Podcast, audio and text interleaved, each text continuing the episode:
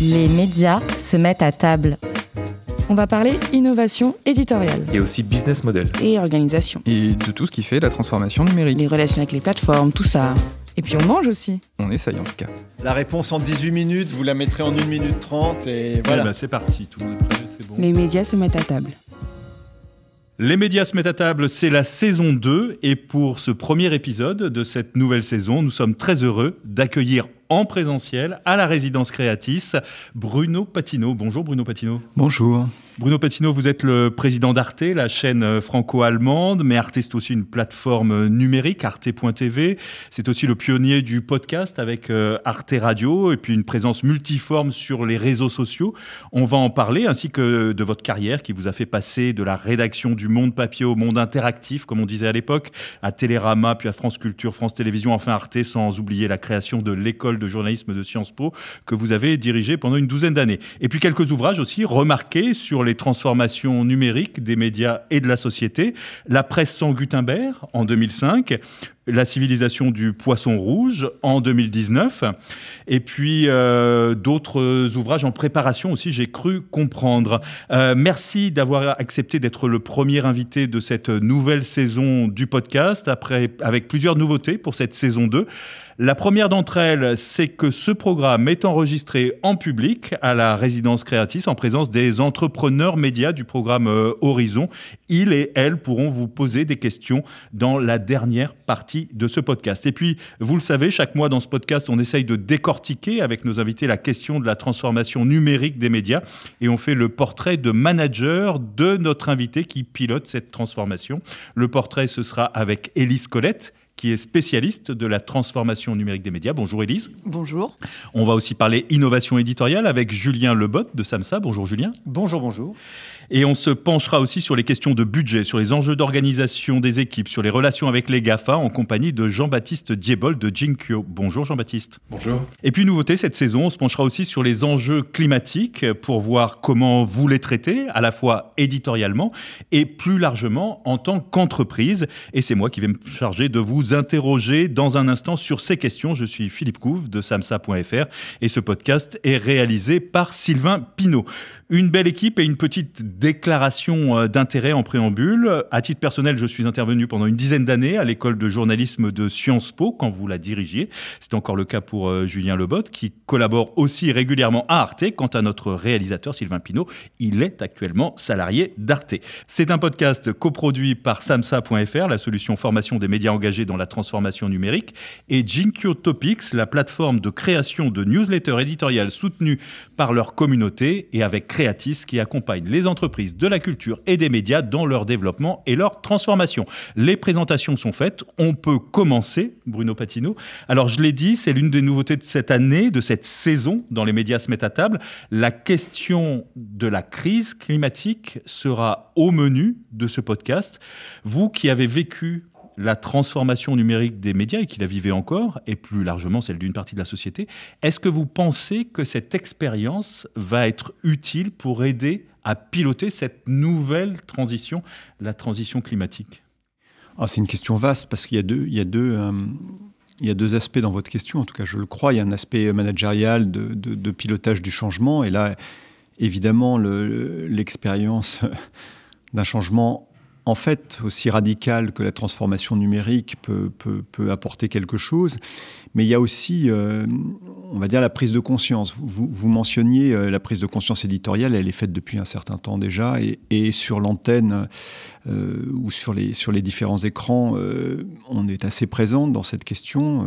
J'espère. plus encore dans les mois à venir, y compris au travers des questionnements, mobilisations, questionnaires que l'on peut faire avec, avec, avec la jeune génération qui pousse, et, et c'est heureux, la vieille à se bouger.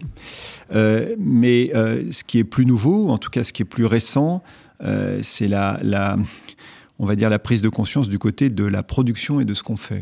En tant qu'entreprise. En tant qu'entreprise, en tant qu'entreprise média. média. Et en tant qu'entreprise, parce qu'en tant qu'entreprise, les choses commencent à se cadrer un peu. En tant qu'entreprise média, euh, on est au début d'abord de la prise de conscience de l'impact euh, sur le réchauffement climatique des tournages. Ça, c'est l'ancienne télévision qui vous dit ça. Et là, euh, ça commence à arriver déjà depuis, depuis plusieurs mois. Ça fait partie maintenant, en tout cas pour Arte, mais, mais pas seulement pour Arte. c'est intégré au, au, plan de développement, au projet de groupe, au plan stratégique, de d'abord mesurer l'empreinte carbone des tournages, ce qui n'est pas aussi simple euh, qu'il n'y paraît. On, a, et, nous qui sommes toujours à cheval entre la France et l'Allemagne, nous voyons bien que des deux côtés du Rhin, on ne mesure pas du tout de la même façon.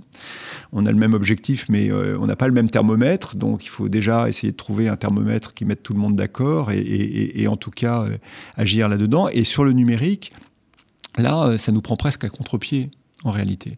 C'est-à-dire que la question que vous avez posée est la grande question à venir du numérique. Les, euh, fermes de serveurs, euh, l'empreinte carbone de, tout ça est, considérable. On, le voit arriver petit à petit en ce qui concerne les mails ou autres, mais euh, les plateformes de SVOD, les plateformes vidéo, les nécessités en termes, comment dire, en termes de serveurs, en termes de réseau et, qui, sont, appelés là et, l'empreinte climatique euh, de, ça est, considérable. Et là, je, comme on est entre nous, on peut se le dire, la prise de conscience est plutôt récente en fait. Et donc, euh, pour le moment, euh, il, y a, il y a cette discussion sur qui fait quoi dans ce domaine. Est-ce que c'est finalement au grand euh, aux grands opérateurs de réseau euh, à faire en sorte que euh, la capacité, la capacité d'hébergement, la capacité de transmission ou autre réduise son empreinte carbone. Est-ce que ce sont les utilisateurs, enfin les, intermédiaires, donc les entreprises comme Arte, on pourrait dire YouTube ou etc., qui finalement se disent à un moment donné comment je fais en sorte d'alléger euh, l'empreinte climatique, l'empreinte carbone de, euh, des programmes que je promeux euh, via le numérique. Est-ce que ça veut dire qu'on peut retomber sur des débats qu'on avait eu au moment de, où on avait questionné la neutralité du net et donc faire payer certains plus cher parce que la vidéo, par exemple, on sait qu'elle a une empreinte plus importante que le texte parce que c'est des gros volumes de données. C'est tout à fait juste. Je pense qu'on est au début du débat. C'est-à-dire qu'on voit bien, comme toujours, les, les, les, différentes opinions, ou en tout cas les différentes pistes toutes insatisfaisantes parce qu'incomplètes et insatisfaisantes souvent parce qu'inéquitables, euh, qui sont en train d'être euh, évoquées. Il y a euh, évidemment la compensation tarifaire, ça vous l'avez dit, donc effectivement, à nouveau, mais ça revient tous les X mois, le questionnement sur la neutralité du net. Mais vous avez aussi, j'allais dire, une, tendance qu'on peut trouver en disant finalement revenons à la vieille télé parce qu'elle a une empreinte carbone plus faible que la plateforme. Et c'est des choses que j'ai lues, notamment dans la presse allemande, un questionnement en disant mais finalement, euh, la télé linéaire qui passe par la voie hertzienne, euh, ben, en termes climatiques, c'est mieux que YouTube, Netflix ou Arte.tv.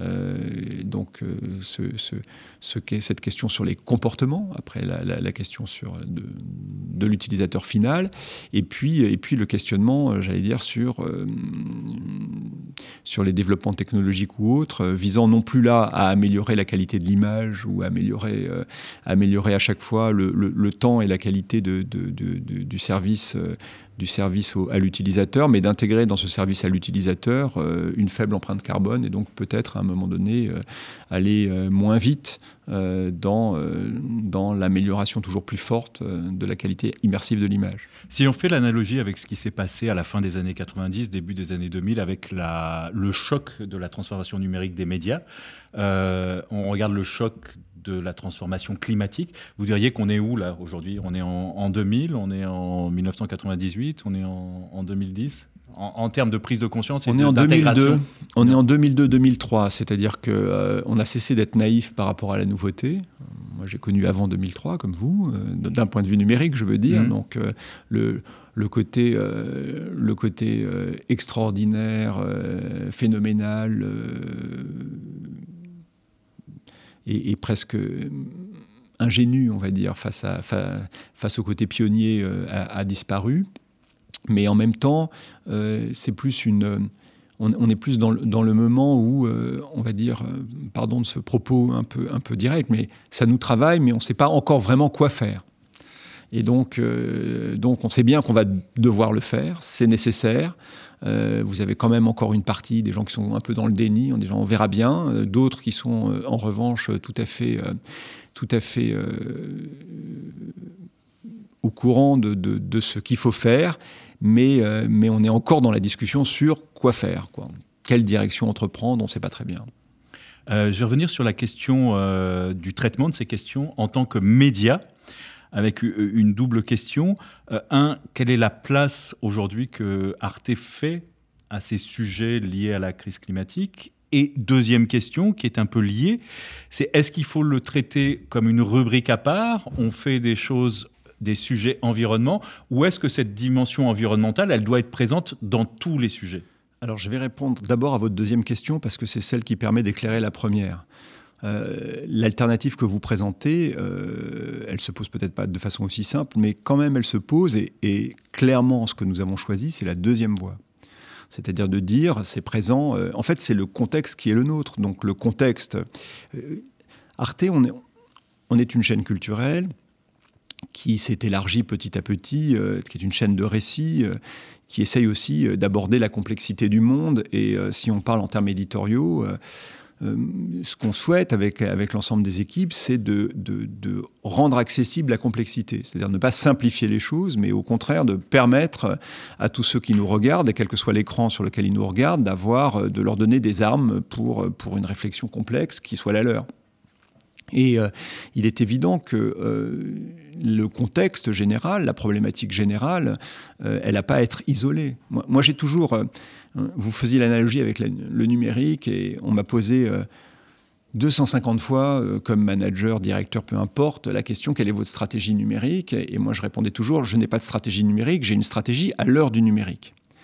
Et donc, ce qui n'était pas du tout la même, ce qui pas du tout la même chose, en tout cas de mon point de vue. Et c'est la même chose avec la question environnementale. Quelle est, euh, c'est pas quelle est votre case éditoriale pour l'environnement, mais c'est euh, comment vous modifiez votre politique éditoriale à l'heure de la question climatique et environnementale.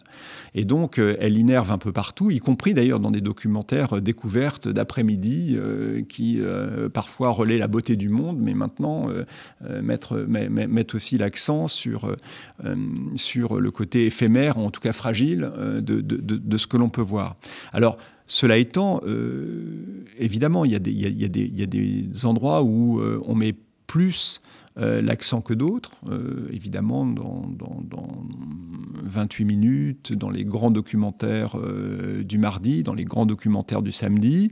Et puis, il y a aussi les portes que l'on ouvre et euh, encore une fois, euh, cette année, enfin cette année euh, en termes de grille, donc l'année l'année 2021-2022 pour Arte, elle, elle, accueille énormément, enfin elle montre un accent particulier sur la vie des idées, sur la vie des nouvelles idées.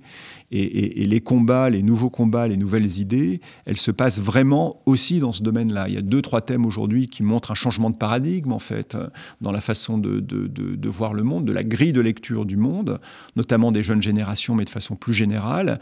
Euh, la politique d'Arte, ça a toujours été de les accueillir, c'est-à-dire d'accueillir non seulement les nouvelles générations, mais aussi euh, euh, les nouvelles structures de pensée, les nouvelles idées et, les nouveaux modes d'action. on a eu un slogan l'année dernière en publicité qui était le pouvoir de comprendre. Donc on essaye de le donner. Et, clairement, ces questions innervent totalement tous les programmes qui ont trait à la vie des idées, à la vie politique ou aux engagements sociétaux. Est-ce que ça veut dire qu'on va retrouver aussi ces thématiques dans les fictions, par exemple? Mais on les trouve déjà. C'est ça le. La, alors là, on va, on va parler sur l'éditorial, donc ça j'adore, mais le fait de travailler sur des récits et non pas de faire des. des de, Il se trouve que par hasard, enfin par hasard, par histoire, Arte, comme c'est franco-allemand, ne peut pas multiplier ou, faire de nombreuses émissions qu'on appelle de plateau, où on met des gens. Euh, à cause de la traduction. À cause de la traduction. Autour, euh, autour d'une table, on leur demande leur avis, leur opinion ou autre. Donc, de façon, j'allais dire, euh, naturelle ou, logique, ça s'est orienté vers une chaîne de récits. Donc, chaîne de récits, ça veut dire documentaire, fiction, cinéma. Ça veut dire qu'à un moment donné, vous êtes à l'écoute euh, des créateurs, auteurs, et, et moi, je le crois vraiment, c'est ce qui fait le plaisir de mon métier, que euh, les créateurs, les écrivains, les auteurs, etc., ont souvent des présciences, euh, ou en tout cas euh, une, capacité de capter les signaux faibles et, et, et de les véhiculer à travers, à travers leurs œuvres. Moi, j'étais, il y avait une anecdote moi, qui m'avait toujours frappé, c'est que euh, il y a une année, on, avait une conférence de presse de rentrée comme il se fait, et on présentait dans cette conférence de rentrée une, fiction de Jean-Xavier de l'Estrade hein, euh, qui s'appelle Jeu d'influence euh, sur qui parlait de la démission d'un député ayant, enfin, n'étant pas capable d'agir contre l'utilisation des pesticides ou autres dans l'agriculture. Nous avons fait cette conférence de presse. Au moment où nous étions autour de la table, Nicolas Hulot annonçait sa démission sur, euh, sur France Inter. donc il y avait là le, carambolage qu'on souhaite faire tout le temps euh, de quelque chose qui avait été écrit trois ans avant, tourné euh, un an avant, post-produit six mois avant, avec une actualité immédiate. Donc oui, bien sûr, dans les fictions, là en ce moment, hier, mais, mais sur arte.tv depuis deux mois, on avait la fiction de, l'écrivain italien Niccolo Amaniti, écrite hein, il y a trois ans et demi ou peut-être quatre ans, euh, et qui parle euh, d'enfants ayant seuls survécu à une pandémie mondiale et, qui les laisse face au chaos du monde. Donc c'est ça. C'est-à-dire que là, c'est n'est pas une volonté qu'on a à avoir, c'est une réception qu'on a à développer. C'est-à-dire qu'en gros, ce qu'il nous faut faire, c'est pour ça que je parlais d'accueil, c'est Évidemment, la question, euh, la question climatique, euh, euh, quelle que soit la façon environnementale, le rapport au vivant, toutes ces questions-là sont présentes partout en ce moment dans ce qui est écrit, ce qui s'écrit, ce qui se développe. Donc oui, bien sûr, dans les fictions, dans les films coproduits par Arte, dans les documentaires, hein, cette question-là est omniprésente, parce que c'est un questionnement qui est permanent pour chacun d'entre nous. On va continuer à aborder toutes ces questions dans le, courant de ce, de ce podcast et ce sera juste après votre portrait, Bruno Patino. Un portrait qui est brossé par Élise Colette. Alors un peu avant Noël, l'an dernier, alors que la France était dans le dur du deuxième confinement, les salariés d'Arte France recevaient tous un petit colis surprise. Dedans, de quoi leur remonter le moral et réchauffer leurs intérieurs devenus leur lieu de travail. Un mug, un sachet de très bon chocolat chaud en poudre, une bougie et un mot de vous, Bruno Patino, leur nouveau boss. De mémoire de salariés d'Arte, recevoir une telle attention de la part d'un patron, c'était du jamais vu. L'équipe éditoriale était un peu habituée euh, puisque vous étiez déjà son directeur et que vous aviez déjà pris des nouvelles de son bien-être au début de la crise Covid. Mais bon, l'empathie n'était pas la caractéristique principale de la réputation qui vous avait précédé à votre arrivée à la tête d'Arte. Parce qu'en effet, quand vous poussez pour la première fois la porte de cette chaîne si particulière pour en prendre la direction éditoriale en 2015, vous avez 50 ans et une réputation de bosseurs, de fonceurs, de fans d'Internet et des technologies, de cumulards aussi. Refaisons rapidement votre parcours. Vous commencez par cumuler les diplômes au milieu des années 80, Sciences Po, ESSEC, un master à l'université John Hopkins aux États-Unis, un doctorat à la Sorbonne et vous ajouterez même un peu plus tard un diplôme de l'INSEAD. Votre carrière professionnelle, vous la commencez à 24 ans dans la finance, en Allemagne, parce que oui, bien que fils d'un musicien bolivien et donc déjà bilingue en espagnol, vous venez d'achever vos études aux États-Unis, votre service civil en Allemagne, et donc vous parlez aussi l'allemand, ce qui doit bien être pratique aujourd'hui. Trois ans plus tard, en 1990, vous cherchez à retrouver vos racines latino-américaines et vous vous installez au Chili, où vous travaillez pour le PNUD. C'est là que vous découvrez le journalisme en la personne du correspondant du Monde qui vous forme à le remplacer. Pendant trois ans, vous couvrez donc pour l'illustre quotidien français la lente transformation démocratique d'un pays sortant de la dictature. Transformation, le mot est lancé, vous ne l'oublierez pas quand il s'agira, une décennie plus tard, d'orchestrer de multiples transformations numériques cette fois-ci. Mais avant ça, au milieu des années 90, Bruno Patino n'est pas encore vraiment tout à fait sur ce sujet, et pour cause, personne n'y est vraiment, Élise. En effet, vous n'avez, mais vous n'avez pas 30 ans qu'à votre retour à Paris, on vous confie des responsabilités administratives chez Info Matin. Vous enchaînez avec un passage éclair à Canal+, puis un autre rapide dans l'édition chez Hachette. En 1999, l'infatigable trentenaire se pose un peu en revenant à la maison, Le Monde donc, rappelé par Jean-Marie Colombani. Et c'est là que vous posez les fondations d'une conviction qui vous suit encore aujourd'hui. Le numérique va tout changer. Vous façonnez et dirigez le monde interactif, ce média dans le média, d'abord mal vu en interne, très mal vu, avant de devenir tout simplement ce qu'est le monde aujourd'hui. Visionnaire, oui, vous l'avez été. Dans la décennie 2000, vous cumulez les mandats pour mieux porter la parole du numérique. En plus de votre fonction de président du monde interactif, vous prenez celle de président et directeur de la publication de Télérama et celle de président de la régie publicitaire du Monde. Vous supervisez une mission sur l'avenir du livre et vous vous immiscez dans un autre domaine en 2007, la pédagogie, en prenant la direction de l'école de journalisme de Sciences Po. Comment mieux, en effet, transformer les esprits qu'en les prenant au berceau, ou presque. Vous restez 13 ans à la tête de cette école et vous la menez quasiment en tête du classement national. Je dis quasiment de peur de froisser les diplômés des autres institutions présents à cette table. Et Bruno Patino va faire ses classes à ce moment-là dans un nouveau domaine, Élise. Oui, en 2008, vous quittez la presse écrite et le secteur privé pour investir un nouveau champ, l'audiovisuel public. France Culture pendant deux ans, puis France Télévisions à partir de 2010 en tant que directeur chargé du numérique. Là, votre patte s'imprime aussi. On commence à la reconnaître d'ailleurs, la patte Patino.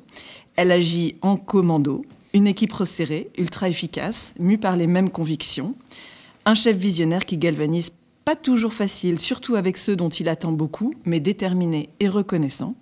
On a pu vous reprocher cette manière de faire, de créer des mondes parallèles pour mieux poser les fondations du nouveau monde, parce qu'il faut aller vite, parce que la révolution médiatique n'attend pas, quitte à laisser un peu de côté ceux qui n'arrivent ou ne veulent pas suivre les évolutions.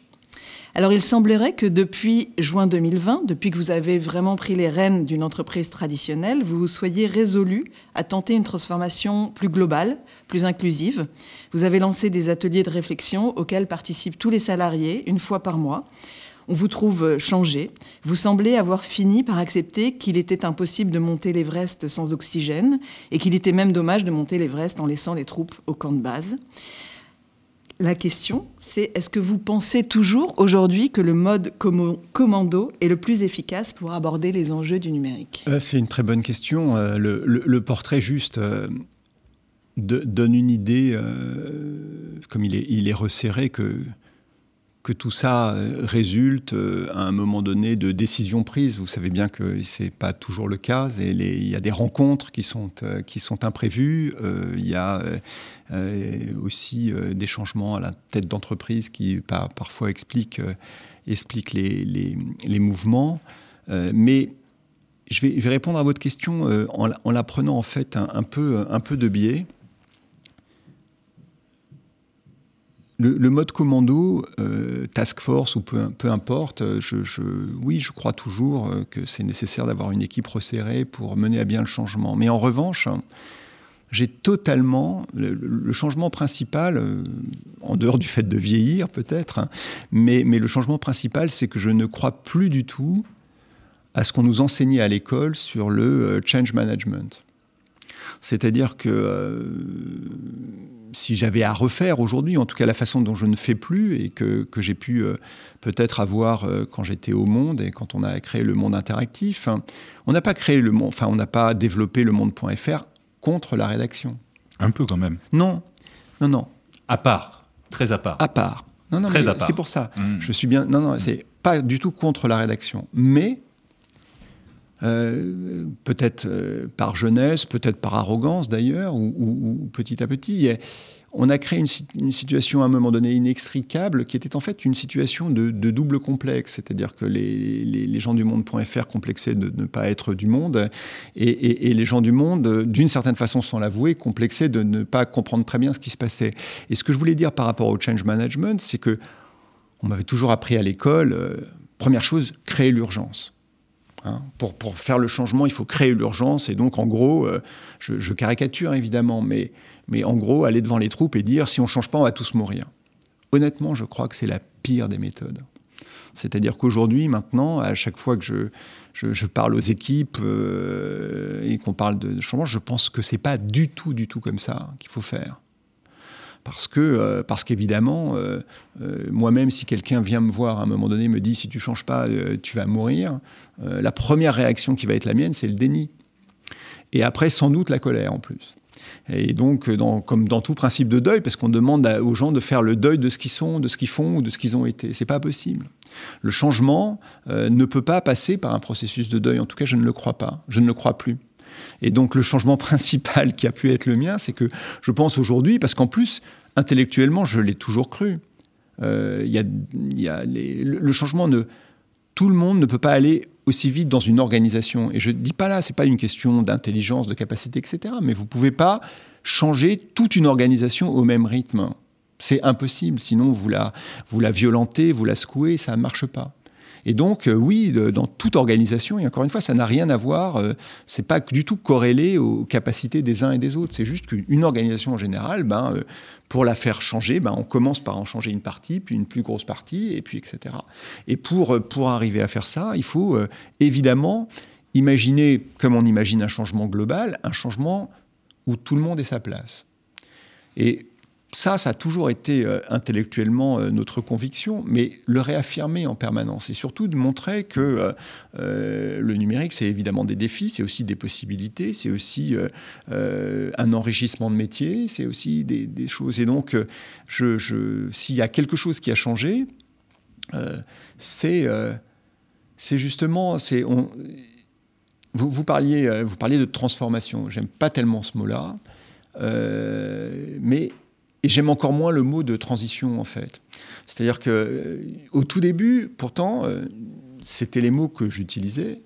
Euh, les deux, euh, de la même façon qu'on parlait de migration euh, numérique. Puis alors il y avait cette idée, cette idée stupide. Moi je suis passé du trapèze à l'arbre en fait. C'est-à-dire cette idée qui était défendue, c'est-à-dire en gros vous avez le monde analogique, peu importe comment on l'appelle, le monde numérique. On prend le trapèze pour aller de l'autre côté, bah, les moins habiles vont tomber dans le filet, ceux qui ont le moins d'élan vont pas y arriver. et donc en gros, donc dans, l'espèce de mouvement de passer d'un endroit à un autre en en utilisant ce trapèze, ben, il y aura forcément des gens euh, qui ne pourront pas et puis d'autres qui le feront. Euh, moi, je passé à l'arbre. C'est-à-dire qu'en gros, euh, ben oui, vous avez, une organisation, c'est un tronc, des branches, et à un moment donné, une branche numérique se développe, elle se développe de plus en plus fortement, elle finit par prendre un peu plus d'espace que les autres, mais vous ne coupez jamais la branche sans le tronc d'où elle vient, si vous voulez.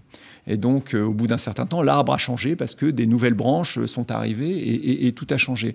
Et donc, évidemment, le changement principal, hein, si, quelque part euh, il y a eu ce changement, c'est de, de dire... Euh, c'est vraiment de, se dire la, la création de l'urgence n'est pas, n'est pas forcément la bonne méthode organisée. Au Pourtant, contraire, il y a l'urgence. Oui, mais. Quand on voit la, rapidité de changement des usages. Oui, mais. Vous avez deux façons de faire. Vous pouvez dire à un moment donné, on a, passé Arte plus 7 en Arte.tv. Donc on est passé du replay à la plateforme. Je veux dire, sans, sans, caricaturer, vous pouvez dire à un moment donné, si on passe pas en plateforme, on va tous mourir, et puis euh, machin, etc. Vous pouvez dire, euh, on peut aller un cran plus loin là où on a été.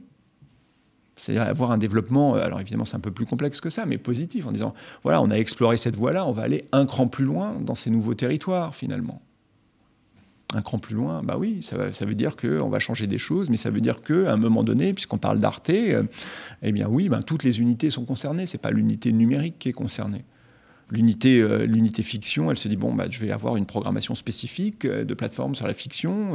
Euh, qu'est-ce que je fais? Ah bah tiens, on pourrait mettre les, les, les, fictions qui étaient à l'origine d'autres, donc House of Cards version anglaise. Puis on va reprendre Betty Pool qui a donné qui a donné Engrenage. On va prendre des séries britanniques au moment du Brexit. Et puis les gens qui sont des documentaires disent tiens, ben il se passe ça aux États-Unis en ce moment avec la mort de Floyd. Et si on remettait en ligne, rachetait des documentaire pour avoir cette programmation-là, et vous vous apercevez qu'au bout d'un certain temps, euh, euh, un certain temps, euh, ben, c'est comme ça qu'on avance. Et donc, le commando, oui, j'y crois, mais le commando qui n'est pas dissocié de l'intelligence collective générale de l'entreprise. C'est-à-dire que le, le, développement numérique ne peut pas être l'apanage de 10% de l'entreprise dans la réflexion et dans l'action.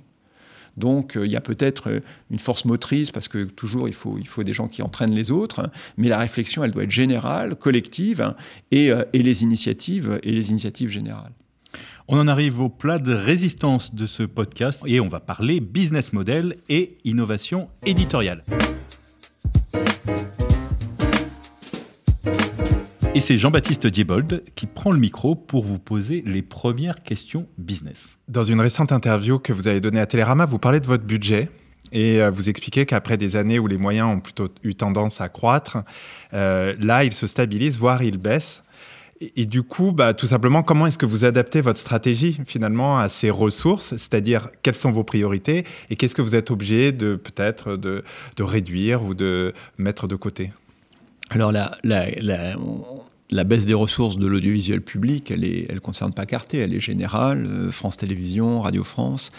Euh, entre autres, sont, concernés par cette baisse. Évidemment, euh, à la fois je la comprends et je la regrette. Je la comprends parce que les finances publiques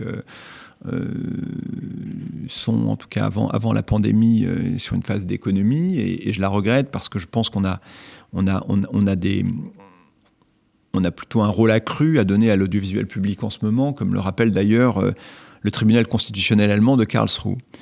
Après, pour Arte, c'est en plus spécifique parce que nous, notre, euh, si j'ose dire, notre périmètre euh, se modifie et, s'accroît.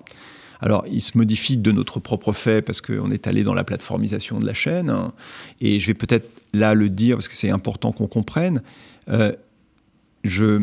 au niveau stratégique, euh, ce qu'on partage avec l'ensemble des équipes, c'est de dire il y avait une chaîne, maintenant c'est un bouquet de propositions éditoriales.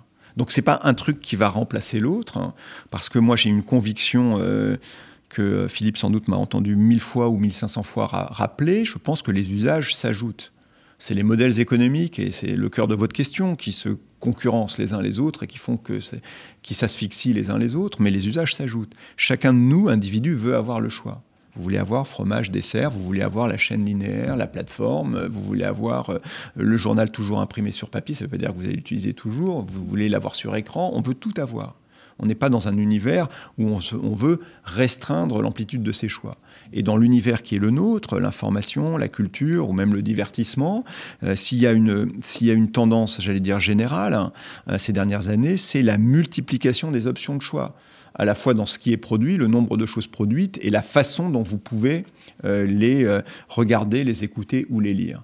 Et donc la tendance structurelle, on peut la regretter ou pas, mais c'est de multiplier les choix. Donc euh, nous, on, considère qu'Arte, alors je dis toujours, on va essayer de devenir un label culturel audiovisuel, hein, donc une proposition éditoriale avec trois choses, la chaîne linéaire, la plateforme et les chaînes sociales. Euh, donc euh, la chaîne linéaire euh, Arte que vous connaissez, voilà, qui continue à progresser d'ailleurs, même dans un, un, moment où les parts de marché ont plutôt tendance comme il y a de plus en plus à, diminuer. la plateforme qui là, elle a, explosé en termes de, en termes d'usage et, de visite, arte.tv, hein, qui est passé donc du replay à la plateforme, ça fait quelques années déjà. Et puis les chaînes sociales extrêmement importante sur YouTube, euh, assez importante euh, euh, sur Instagram. ces jours-ci, on est, on est sur TikTok, mais qui sont, on, peut le dire ici, c'est vraiment la continuité d'une approche MCN. C'est des chaînes. On n'est pas sur YouTube, comme j'entends. On a structuré une offre de chaînes sur YouTube avec une programmation spécifique, une programmation entre, on va dire, une chaîne un peu pas premium, mais première, et puis des déclinaisons derrière pour essayer d'optimiser tout ça. Donc c'est trois propositions éditoriales, d'une à trois propositions éditoriales qui, euh, en tout cas dans notre conception, euh, ont la même importance. Il n'y a pas un centre et une périphérie, c'est la même importance. Donc vous allez dire, bah voilà, on a les mêmes moyens. Avant, il y avait une proposition éditoriale, maintenant on a les mêmes moyens pour trois propositions éditoriales. Comment vous faites? Et maintenant, les moyens se réduisent un peu. Un peu. Donc je tiens à la question, d'autant plus que par ailleurs, on a aussi un changement de périmètre sur l'européanisation. C'est-à-dire que le label culturel dont, audiovisuel euh, dont je vous parlais, on veut le faire euh, européen et dans la langue de chacun, parce que le E de Arte, c'est Europe. Oui, d'ailleurs, c'est ma prochaine question. Et donc, mais je vais quand même les mélanger, vous voyez. Donc, euh, donc si vous voulez, la question est de se dire comment, dans un périmètre euh, qui s'accroît, de votre fait, parce que euh, vous êtes passé de chaîne à bouquet de propositions éditoriales, et puis du fait de, de, la logique de ce qui vous est donné, vous passez de franco-allemand à avoir une ambition plus européenne, comment vous faites alors que vous avez des moyens en baisse? Comment on fait? Ben, C'est un peu compliqué, donc vous avez forcément trois, trois, trois, trois pistes. La première, c'est que vous pilotez au mieux l'allocation des ressources. Donc effectivement, ces dernières années, on a vu des ressources croissantes vis-à-vis, on va dire, de la sphère numérique, donc de la plateforme d'une part et, des chaînes sociales de l'autre. Donc vous, vous pilotez ça, mais si on rentre dans le détail, puisqu'on parle d'entreprise, ce qui est très important, c'est de ne pas dire je pique le budget de certaines équipes, j'en reviens au portrait tout à l'heure, pour le donner aux équipes numériques. À l'intérieur de chaque équipe, vous avez un budget. Le budget reste le même euh, sous réserve de la diminution générale, mais en revanche, la part euh, consacrée au numérique, qui peut être dans notre univers des productions propres ou du rachat, euh, ou du rachat de droits numériques, en gros, elle a tendance à augmenter. Et donc on pilote euh, cette augmentation, euh, cette augmentation euh, permanente, donc, cette allocation des ressources. La deuxième chose, c'est d'essayer d'aller chercher des ressources propres, des spécifiques et autres. notre développement européen, il est aidé par l'Union européenne. On répond à ce qu'on appelle des appels à projets. Donc chaque année, on, dépose des appels à projets européens pour essayer d'avoir des fonds européens. On, en a. On a eu une réponse hier encore pour nous permettre de rentrer dans le multilinguisme européen et de développer, euh, de développer euh, d'autres choses. Et puis, euh, et puis la, la, troisième, la troisième solution, c'est de multiplier les partenariats et d'avoir un modèle qui ne soit pas un modèle de développement en silo, mais un, un, modèle de développement en réseau. Nous, on est une plateforme qui va s'européaniser en réseau, c'est-à-dire en mettant ensemble des gens, des, des, services audiovisuels publics, d'autres nationalités, d'autres chaînes, etc., pour dire on se met on se met autour de la table et on contribue en réseau à faire quelque chose. Voilà les trois voies qui vous permettent imparfaitement euh, de euh, relativement compenser, pas compenser, mais en tout cas d'arriver à tenir le choc euh, d'une baisse des ressources. Maintenant, il faut les 11 dernières années ont été des années de croissance ininterrompue d'Arte. sans doute, et c'est absolument certain par le, talent des équipes, hein, euh, peut-être parce que la stratégie suivie était bonne, mais aussi parce que les moyens augmentaient. Et euh, à partir du moment où les moyens euh, n'augmentent plus, ça c'est déjà le cas depuis deux ans, et se tarissent, en tout cas diminuent, là vous rentrez dans un moment un peu plus complexe. Alors pour parler d'Europe, parce que vous dirigez Arte France, mais aussi euh, maintenant le, groupe d'intérêt économique européen Arte, euh, vous, affichez de, grandes ambitions européennes. Alors moi déjà j'avais une question toute simple. Euh, quelle est la différence aujourd'hui entre Arte France et Arte Allemagne Or, les audiences, puisque ça c'est assez frappant, en Allemagne c'est 1,3% d'audience et c'est plus du double en France. Déjà. Largement plus du double, oui. Voilà. Donc, euh, voilà, c'est quoi la différence déjà aujourd'hui entre Arte France et Arte Allemagne? On a 4 heures alors pour le podcast sur la différence entre Arte France et Arte Allemagne. Non, essayons de, la résumer rapidement. Euh, les, audiences ne, disent pas la, réalité de la différence parce que en France, on a une chaîne euh, entre guillemets hertzienne, je dis entre guillemets parce que maintenant c'est de la TNT, donc il y a une couverture euh, euh, quasiment universelle en France, et en Allemagne, Arte est, dans le CabSat. Euh, donc, dans un câble satellite, donc finalement moins, exposé. mais, ça se traduit parce que Arte Allemagne est beaucoup plus intégrée à l'audiovisuel public allemand, en particulier la ZDF d'un côté et la RD qui sont les chaînes régionales des Landes euh, de l'autre. Et donc les programmes d'Arte se retrouvent euh, naturellement ensuite euh, sur la ZDF ou sur la RD. Donc il faudrait cumuler pour voir l'impact des programmes d'Arte Allemagne, l'audience qu'elle fait en CAPSAT et l'audience qu'elle fait, que ces programmes font dans les chaînes, dans les chaînes publiques. Mais la différence, en fait, elle est, euh, elle est faible. Euh, tous les programmes diffusés par Arte en France le sont en Allemagne et tous les programmes diffusés et donc commandés ou produits par Arte Allemagne le sont en France. Et c'est équilibré. On a même un, un, outil qui équilibre à la minute près euh, les apports d'un pays ou de l'autre, puisque on est nous, on est le fruit d'un traité international. Hein. donc, euh, donc, ça a été pensé euh, de cette façon-là pour que l'équilibre soit permanent. Donc, on a deux peuples de deux cultures très différentes, hein. et croyez-moi, chaque fois, travailler en permanence avec, avec les Allemands nous montre que les Français et Allemands sont très différents. Le montre aux Allemands aussi. Et, et, moi, j'ai toujours ce résumé, c'est-à-dire, je dis, le franco-allemand, c'est beaucoup plus dur que tout ce que, tout ce que tout le monde peut s'imaginer, et c'est beaucoup plus important que ce qu'on pense. C'est-à-dire que vraiment, après ces 6 ou 7 ans à Arte, je me dis, c'est vraiment, c'est vraiment complexe, mais c'est vraiment vital. Et donc, euh, donc oui, j'y crois euh, vraiment euh, fortement et je pense que, je pense que mes, mes collègues allemands le vont. Alors après, vous avez des différences de temporalité, des différences d'appréciation, mais la culture générale d'Arte est quand même une culture qui dérive de l'Allemagne parce que c'est une culture de consensus. J'ai pas dit de juste milieu, de structuration et de construction du consensus. C'est-à-dire le consensus étant prévu comme un processus qu'on construit non pas euh, tu as dit 10, j'ai dit 20, euh, on, va, on va mettre la poire en deux, euh, on va couper la poire en, deux à 15. j'ai pas répondu à ça. on, va, on va couper la poire en deux, on va mettre à 15. Mais de dire, bah voilà, on part de là, tu pars de notre endroit, on va construire dans nos interactions une position qui soit une position commune, qui n'est pas forcément le milieu, qui n'est pas forcément de donner raison à l'un ou à l'autre. Donc quand vous dites, je dirige Arte le groupe, c'est vrai sur le papier, je suis le président d'Arte GEIE. Mais dans la réalité, le GEIE, donc le groupement euh, euh, européen d'intérêt économique, euh, qui est à Strasbourg, est un mécanisme, est un endroit où on construit du consensus. Il y a un vice-président allemand qui est Peter Weber. il y a une rotation tous les quatre ans entre Allemands et Français. Et pour qu'Arte fonctionne, il ne faut pas du tout qu'à un moment donné, vous ayez euh, le président euh, du groupe qui dise j'ai décidé, j'ai fait, etc. J'en reviens à votre portrait. Euh, si je me comportais comme ça aujourd'hui Arte Allemagne, enfin Arte GEIE, je serais sûr d'arriver à un blocage à la nanoseconde.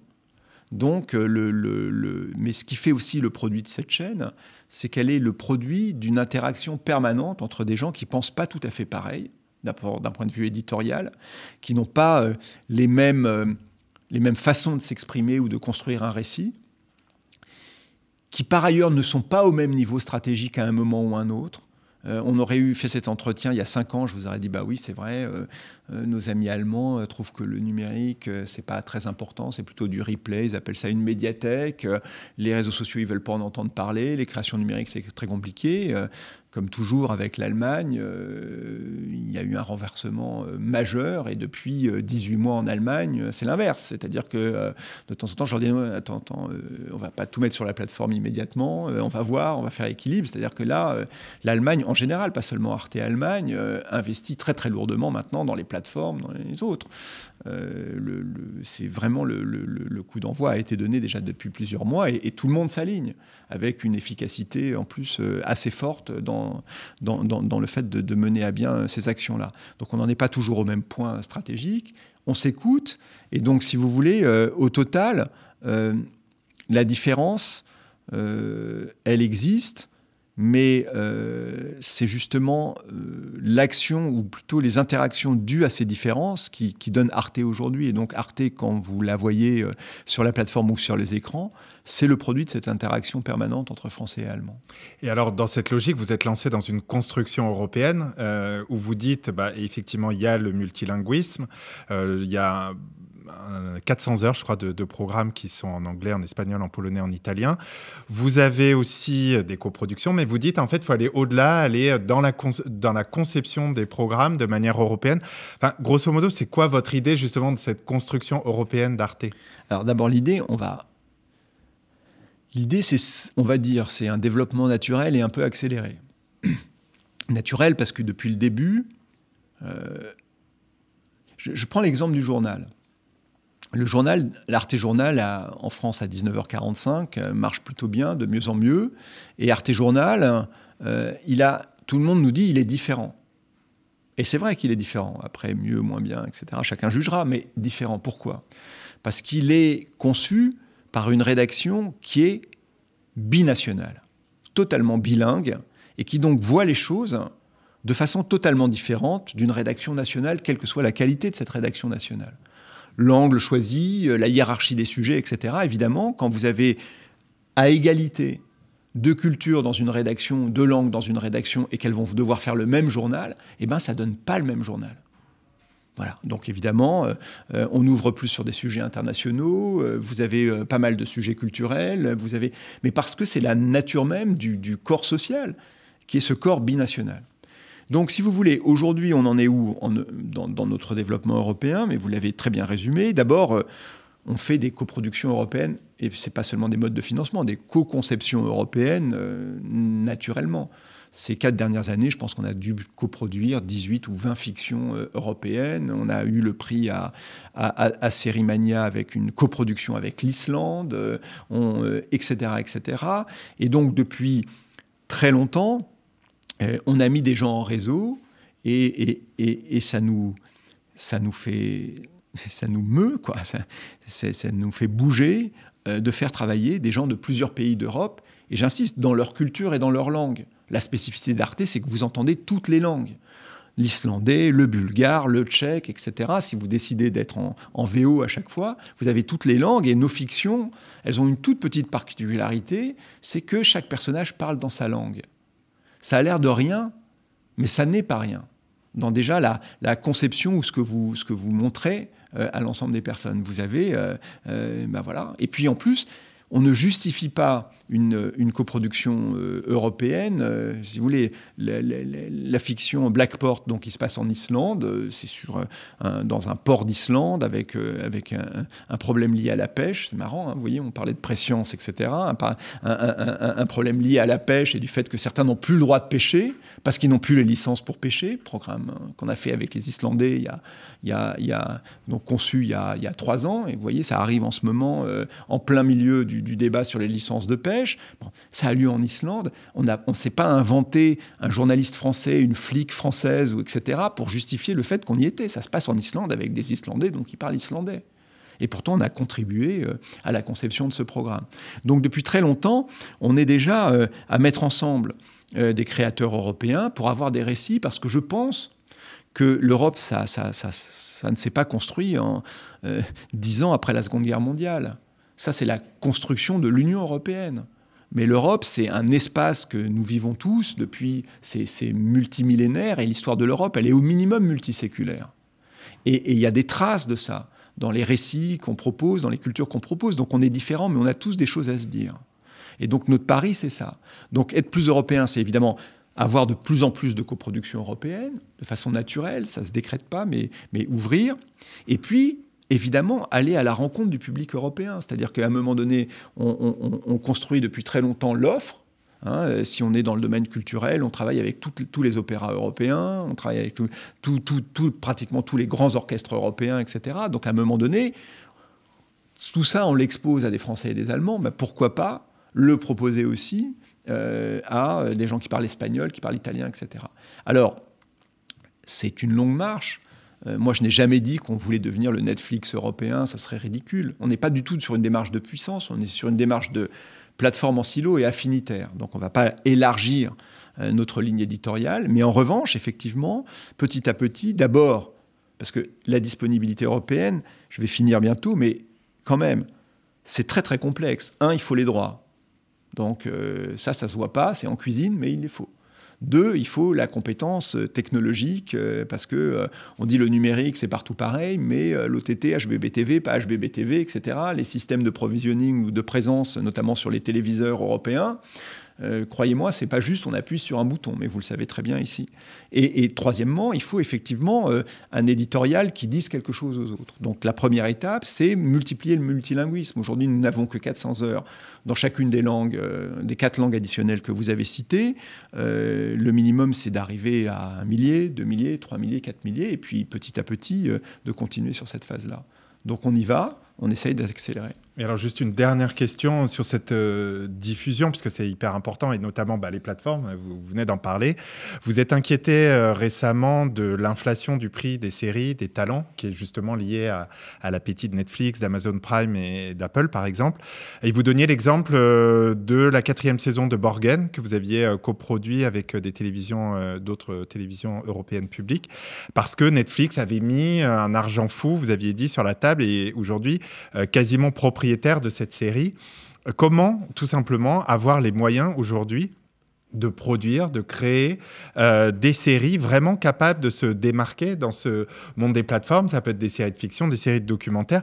Et on a, parce que moi, j'ai presque l'impression finalement que là où vous êtes indéniablement le plus fort, c'est le cinéma. Mais est-ce que euh, sur les séries, par exemple, vous avez les moyens de rivaliser avec ces grosses plateformes? Ça veut dire quoi rivaliser? C'est ça la question. Si vous me dites, est-ce qu'en quantité, je peux produire autant que Netflix Même pas en rêve, hein, même pas dans mon délire le plus fou.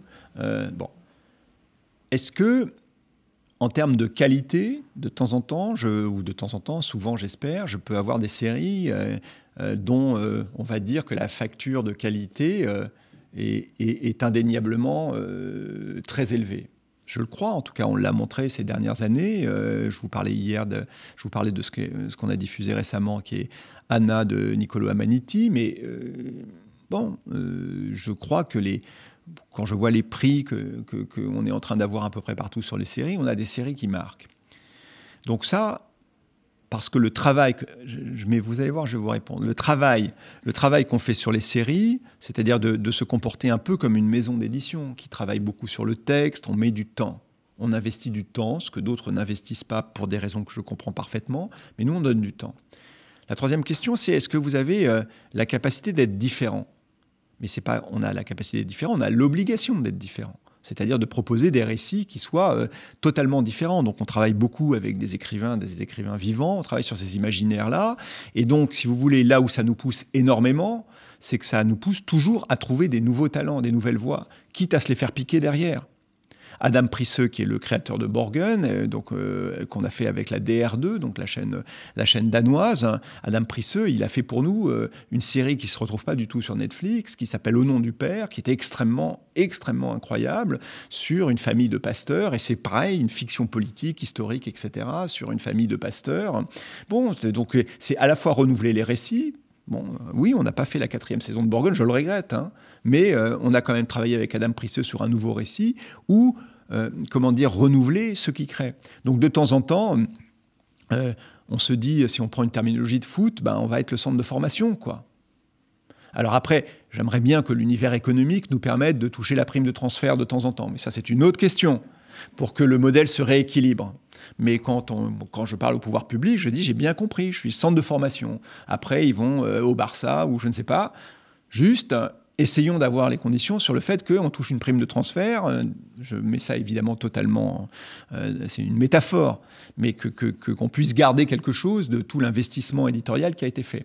Après, dernière question, est-ce qu'on est capable de temps en temps aussi d'avoir des séries qui rencontrent un public euh, aussi fortement que Netflix? Regardez en thérapie. Quoi? C'est une pure adaptation. Alors d'abord, d'abord, un, ça c'est faux. Je crois que 60 ou 70% du texte est, non, non, C'est une, adaptation, certes. Hein. C'est euh, de, la, de, la, de, la, vie même de, de, la vie même de son créateur. Hein. Euh, c'est euh, l'adaptation à la fois dont il se sent le plus proche hein, et qui est la plus éloignée et qui a le mieux marché. En thérapie, euh, ça marche parce que vous avez d'abord les réalisateurs. Évidemment la série de départ marche très bien, mais, euh, ça marche parce que vous avez les réalisateurs euh, qui sont là, et puis vous avez la contextualisation avec le Bataclan, et puis que ça arrive à un moment donné dans un trauma national qui est la pandémie, un rappel d'un autre trauma national. Mais que ce soit une adaptation ou pas, les adaptations dans des tas de pays, y compris en Allemagne, ont fait des flops. Nous, sur le visionnage, on est à 53 millions de visionnages. Alors, il y a 35 épisodes, vous allez me dire, ça va vite, mais je veux dire, quand on compare les chiffres avec ce que peut faire Netflix en France sur des chiffres, euh, sur des chiffres, comment dire, sur des, sur des séries euh, emblématiques, on n'a pas à rougir de l'impact sur le public. Donc, si vous voulez, et d'ailleurs, c'est bien pour ça qu'ils font la saison 2 avec nous. On va maintenant passer à notre euh, chapitre consacré à l'innovation euh, éditoriale et c'est avec Julien Lebot.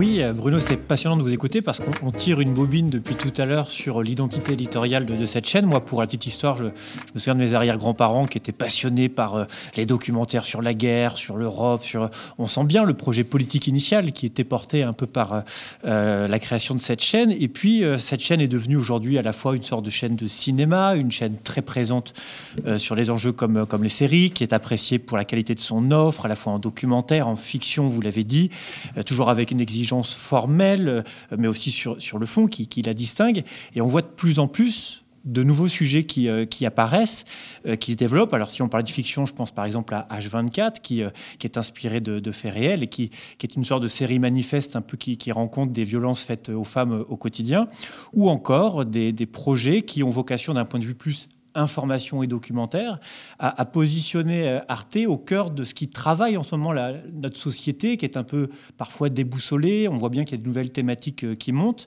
Alors justement, en 2015, vous êtes devenu le directeur éditorial d'Arte, euh, en tout cas d'Arte France. Quels sont à vos yeux les enjeux qu'il est urgent de traiter en 2021 et pour les années qui viennent? On a parlé un petit peu du, réchauffement climatique ou de la, transition, je ne sais pas comment la nommer, c'est d'ailleurs en soi une question, mais quel est le positionnement éditorial sur lequel il faut accompagner cette, transformation et cette perte de repères aussi qui semble marquer les esprits? Vous avez apporté vous-même la réponse à la question. Vous avez dit ce qui travaille la société. Voilà, c'est ce qui nous travaille. C'est-à-dire euh, ouvrir, donner des pistes, euh, soit euh, à l'imaginaire, soit à la réflexion, qui soit en écho à ce qui nous travaille. Et euh, votre, votre question est en fait euh, ma réponse, parce que vous avez tout dit. Euh, Arte est né la veille, la veille de la réunification allemande. Vous savez, il y a eu un an entre la chute du mur et la réunification allemande. À l'époque, moi, il se trouve que par les hasards de la vie, effectivement, je travaillais en Allemagne. Et, à l'époque, on, ne se remémore pas ça. Il y a 30 ans, le questionnement sur le devenir de l'Europe était immense immense. C'est-à-dire que vous ne pouviez pas ouvrir un journal français, allemand, américain, anglais en disant la réunification allemande, c'est la fin de l'Europe. C'est maintenant l'Allemagne qui va être au cœur de la puissance territoriale, hein, au cœur de la puissance, euh, de la, puissance continentale, hein, et elle va être aussi bien tournée vers l'ouest que vers l'est. Hein. et, voilà, c'est fini l'Europe. Et, euh, euh, entre la France et l'Allemagne peuvent revenir quand même des temps, des temps orageux euh, ceux qui nous travaillent. C'est ça la ligne éditoriale ce qui travaille. Donc ça veut dire des récits, quand on parle de fiction, euh, où on dit toujours il faut que l'enjeu soit supérieur à l'histoire. L'enjeu, c'est pas qui a tué et qui est arrêté à la fin. C'est-à-dire qu'il faut que vous ayez un, enjeu quelque part qui fait que ça vous travaille. Alors ça va vous travailler parce que H24, évidemment, alors là on est dans, dans, les violences faites aux femmes, mais, mais, mais ça travaille aussi parce que si vous avez vu euh, les 24 épisodes, vous voyez bien qu'il y a des fois, il y a effectivement euh, euh, des, des, des choses, j'allais dire, qui sont dont l'horreur est évidente, et puis vous en avez d'autres où euh, soit le personnage, euh, soit la victime dit il ne s'est rien passé, il ne s'est rien passé, et pourtant vous, comme spectateur, vous dites mais si, il s'est passé effectivement quelque chose. Donc ça travaille. Donc il y a, les enjeux, il y a ce qui nous travaille, il y a ce qui travaille euh, les imaginaires, et puis ce qui se travaille d'un point de vue politique et, la réalité du monde. Donc nous, c'est ça. Notre ligne éditoriale, c'est ce qui nous travaille, nous, peuple européen, et donner des clés à la fois à l'imaginaire, à la réflexion et à la compréhension de ce qui nous travaille. Alors, justement, il peut y avoir dans cette euh, confrontation parfois des récits et des imaginaires euh, une façon de le convoyer jusqu'au public. Et on voit bien qu'aujourd'hui, euh, construire un projet éditorial fort à l'heure des réseaux, c'est pas évident, surtout quand on veut accueillir la complexité, la travailler positivement. Comment fait-on pour traiter de l'urgence sans entrer dans la polarisation? Euh, l'outrance Comment est-ce qu'on fait pour être, un peu comme vous le disiez tout à l'heure, être capable d'être euh, peut-être en, mode commando pour réussir à, être sur la première ligne de front sur les récits, mais la convoyer de la manière la plus constructive possible? C'est une très bonne question. Euh, parce que de toute façon, on va pas, on va pas faire semblant. On est de toute façon dans le marché de l'attention. Et, quoi qu'on en dise, hein, une chaîne de télé, c'est le marché de l'attention, de toute façon. Alors à un moment donné, nous, il n'est pas extrémisé parce qu'on ne vit pas grâce à la publicité. Donc on n'est pas, euh, on n'a pas, j'allais dire, de récompense immédiate euh, financière ou de, conditions de survie au niveau d'attention qu'on va avoir. Mais malgré tout, on essaye effectivement que les gens nous regardent. Ça m'intéresse pas de construire euh, des propositions éditoriales que personne ne regarderait. On a envie, on a envie d'avoir de l'impact, donc on a envie qu'on nous regarde. Bon, alors la chaîne de télé, la plateforme, je vous en parle même pas parce que ça commence. Et alors les chaînes sociales, évidemment, vous êtes dans un univers. Donc la meilleure des choses à faire, me semble-t-il, sans être naïf, c'est de dire ben voilà, on rentre euh, dans un contexte général euh, où euh, évidemment on n'est pas formaté pour être l'acteur dominant parce que on ne joue pas sur tous les leviers de la captation d'attention. Mais c'est l'accepter. C'est-à-dire concrètement, vous allez faire quoi sur TikTok? Arte sur TikTok? Ça semble un peu un paradoxe. Non, on va voir. Mais on, regardez sur Snapchat, on a fait FAQ en fait. Bon. Et FAQ, c'est quand même, euh, c'est quand même une clé. De, ah, il faut rappeler un peu ce que c'est parce que tout le monde n'a pas vu euh, ce vrai. court programme. non, mais, mais, mais, mais, mais c'est en gros les questions que je peux me poser autour de l'actualité. Donc, c'est ne jamais sortir de sa ligne éditoriale. C'est tout. C'est-à-dire de dire, ben voilà, on va jouer un jeu où on ne sera pas forcément dominant, mais notre, notre force, si tenter de ça, c'est deux choses. C'est un, la différence, ne jamais faire comme les autres, être différent. Et deux, j'espère notre pertinence.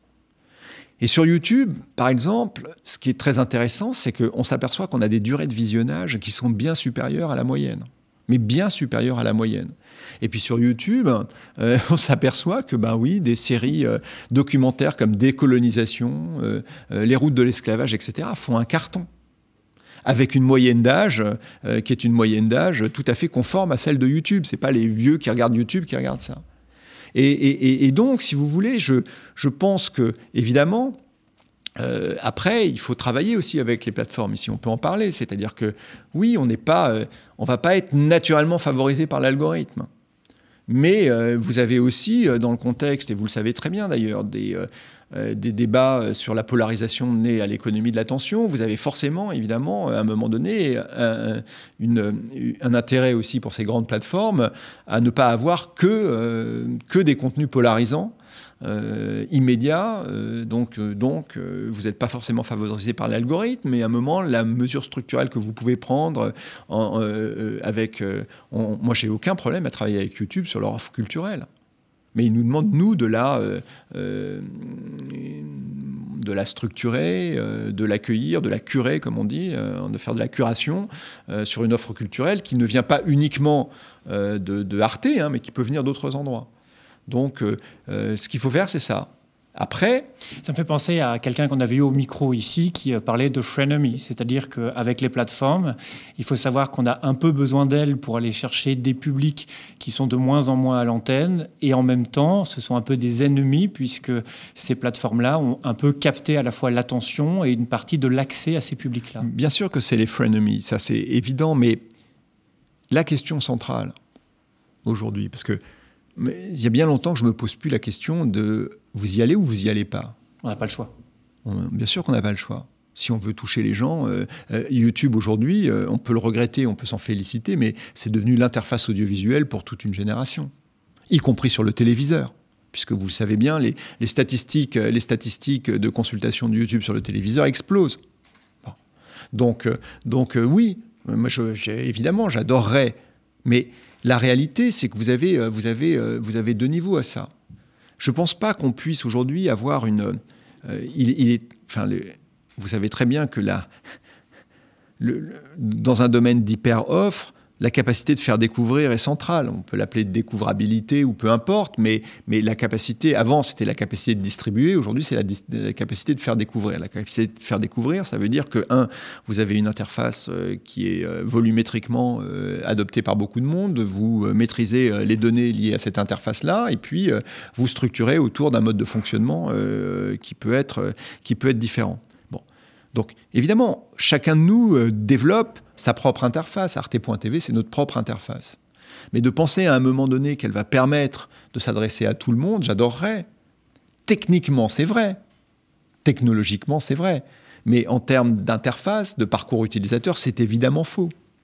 Et donc, euh, l'essentiel, c'est de travailler avec ces frenemies, comme vous le dites. C'est aussi de ne pas être naïf, c'est-à-dire de dire qu'à un moment donné, moi, à chaque fois qu'on me parle de régulation de plateforme, je dis, mais je pense qu'au lieu de savoir euh, euh, ce qu'on partage sur les plateformes ou qui le partage, j'aimerais bien de voir les conditions de découvrabilité, les conditions de mise en avant, le how, quoi. Qu'est-ce qui se passe? Quelle est la structuration des choses? Donc, avec certains, le dialogue est impossible. Avec d'autres, il est en revanche beaucoup plus ouvert.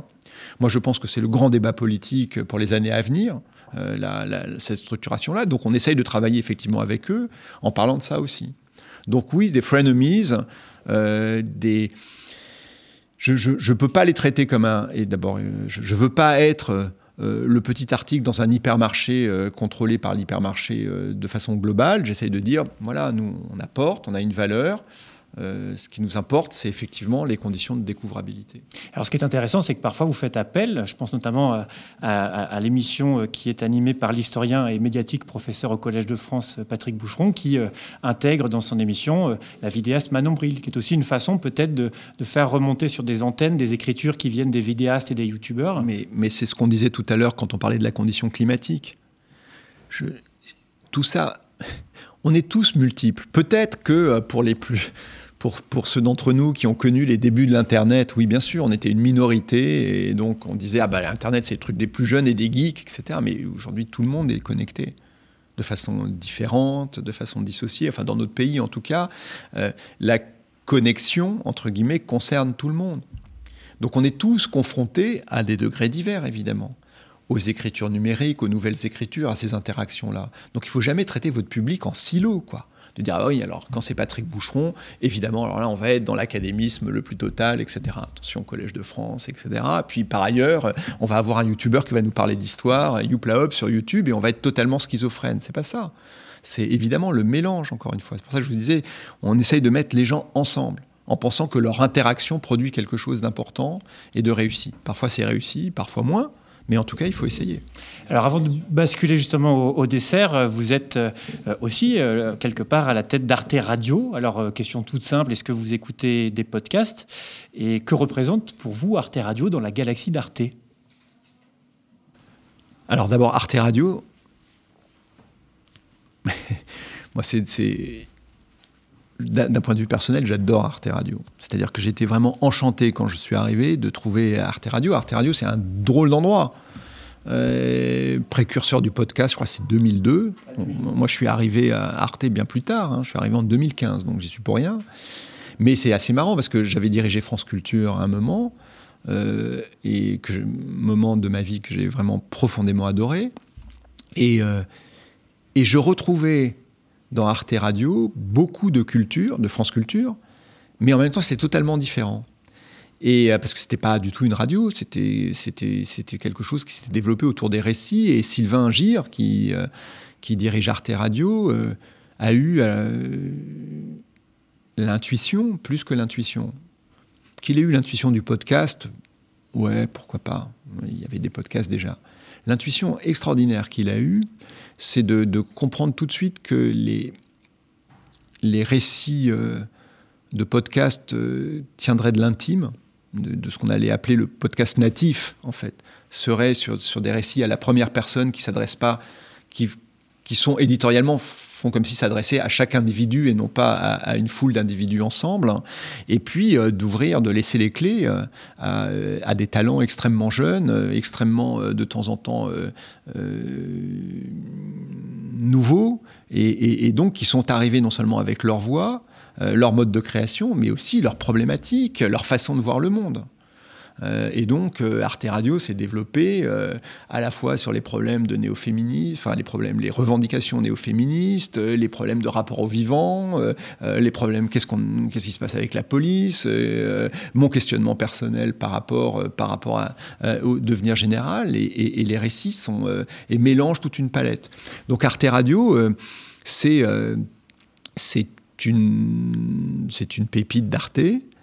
Euh, ce qu'on essaye avec Boris Razon, qui est le nouveau directeur éditorial, et évidemment avec Sylvain euh, Gire, c'est d'essayer euh, de, sans en changer la nature du tout, d'augmenter, j'allais dire, le nombre de personnes qui pourraient l'écouter parce que ça correspondrait à ce qu'ils cherchent en fait. C'est-à-dire que c'est peut-être resté de temps en temps pour des tas de raisons qui peuvent être budgétaires, économiques ou autres, euh, au, milieu des aficionados, on va dire, des gens qui, sont fans d'Arte Radio et, beaucoup de monde ne, les, ne, connaît pas Arte Radio.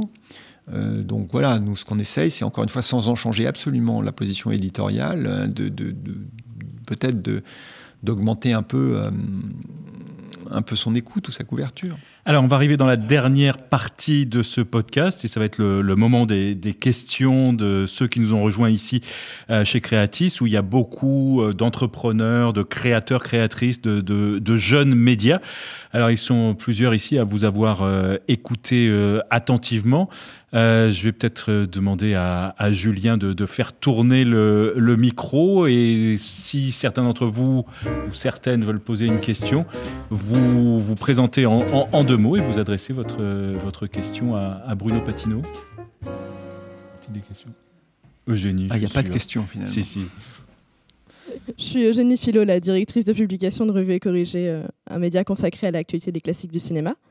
Et euh, j'ai trouvé très intéressant ce que vous disiez sur euh, tout, tout l'intérêt, enfin tout l'intérêt des programmes sur ce qui nous travaille. Et Arte donne une vraie part belle aux classiques du cinéma. Et je voulais savoir dans ce, qui nous travaille, comment transparaît ce qui nous travaille en fait dans ces classiques du cinéma. Au-delà du coup des documentaires sur l'actualité et de toutes les créations que vous avez, comment ce qui nous travaille euh, transparaît dans les classiques? En fait, il y, a une chose qui est spécifique à Arte, pour ceux qui connaissent un peu comment fonctionnent les chaînes de télévision. En, général, les chaînes de télévision qui investissent dans le cinéma ont deux endroits. Euh, une unité, direction, peu importe, cinéma, qui acquiert les films qui vont passer à l'antenne. Et puis, euh, une société de coproduction de cinéma qui investit dans des nouveaux films. Et en général, ce sont euh, deux équipes différentes et parfois deux visions différentes qui s'affrontent chez Arte, et ça, ça date de, de, de, de la présidence de Véronique Kellas. Chez, chez, Arte, je pense que la très bonne idée organisationnelle, je, réponds organisation et puis je finirai par répondre éditorial, mais la très bonne idée organisationnelle, c'était de dire, nous n'avons pas des cases cinéma, nous avons une programmation de cinéma.